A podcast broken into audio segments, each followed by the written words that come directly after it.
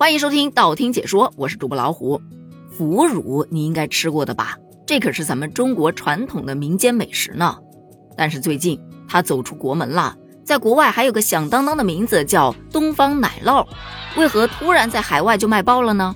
据媒体报道说呀，近日啊，因为受到电视剧《繁花》的影响。很多的上海地道美食是备受大家关注，这其中作为宝总泡饭必备的下饭神器腐乳就在海外走红了。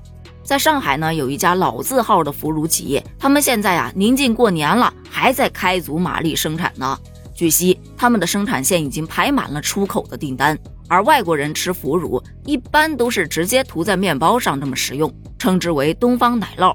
一年的出口量在一百三十吨左右，最主要的出口城市是新加坡、马来西亚等东南亚国家和北美国家。这则新闻一曝光出来，很多网友吐槽啊，豆腐乳怎么也想不到自己还有个外国名吧？照这么说的话，奶酪不应该叫西方腐乳吗？个人觉得，大概率是咱们出国的中国人在买吧，外国人应该吃不了这玩意儿。我想说，一百三十吨很多吗？他但凡在海外摆上货架，就算没卖掉，不也算是出口啦？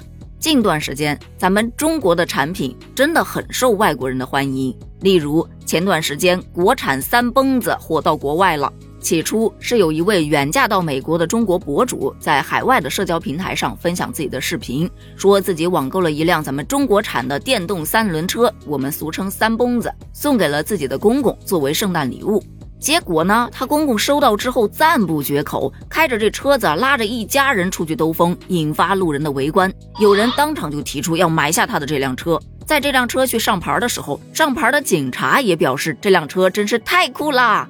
随后，这电动三轮车的相关生产企业就表示已经接到了各种海外的订单，厂里每天都有发往国外的车，海外销量是显著上升。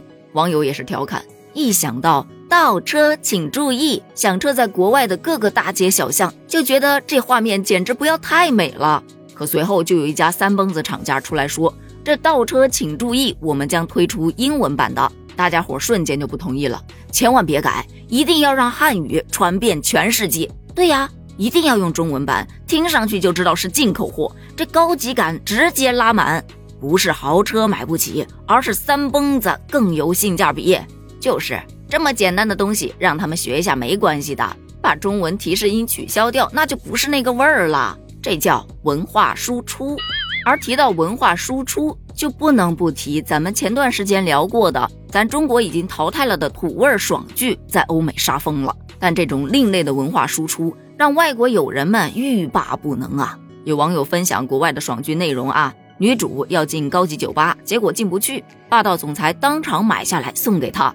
还有老婆生不出娃，女友却怀孕了，于是把老婆一脚踹了，把女友扶上了位。没想到老婆是越混越好，自己是越混越糟。老婆和霸总在一起，马上就怀上了孕。当在医院遇到怀着孕的前老婆，不禁冷汗直冒。什么？原来她是可以怀孕的？那我是那个不孕不育的？再一查，原来女朋友怀的孕其实是别人的，自己一不小心就当了个接盘侠。恶人自有恶人磨，爽剧就是爽点多，也不怪乎网友吐槽。果然呐，文化输出还得接地气，这是不是就证明全世界老百姓他的品味都是一样的呢？开玩笑吗？不是，这可是经过了十四亿人的大市场验证过的爽，绝对不会错。天哪！霸总剧就能让他们欲罢不能，我都不敢想象他们看到重生、修仙再加系统流会是什么样子了。早知道欧美老铁吃这一套，当初就该好好学英语，给他们配台词，一定要让他们了解什么是邪魅一笑，什么是接接接的笑声。哦，对了，还有乡村玛丽苏，别忘了也给他们搞起来啊！这些可都是流量密码啊。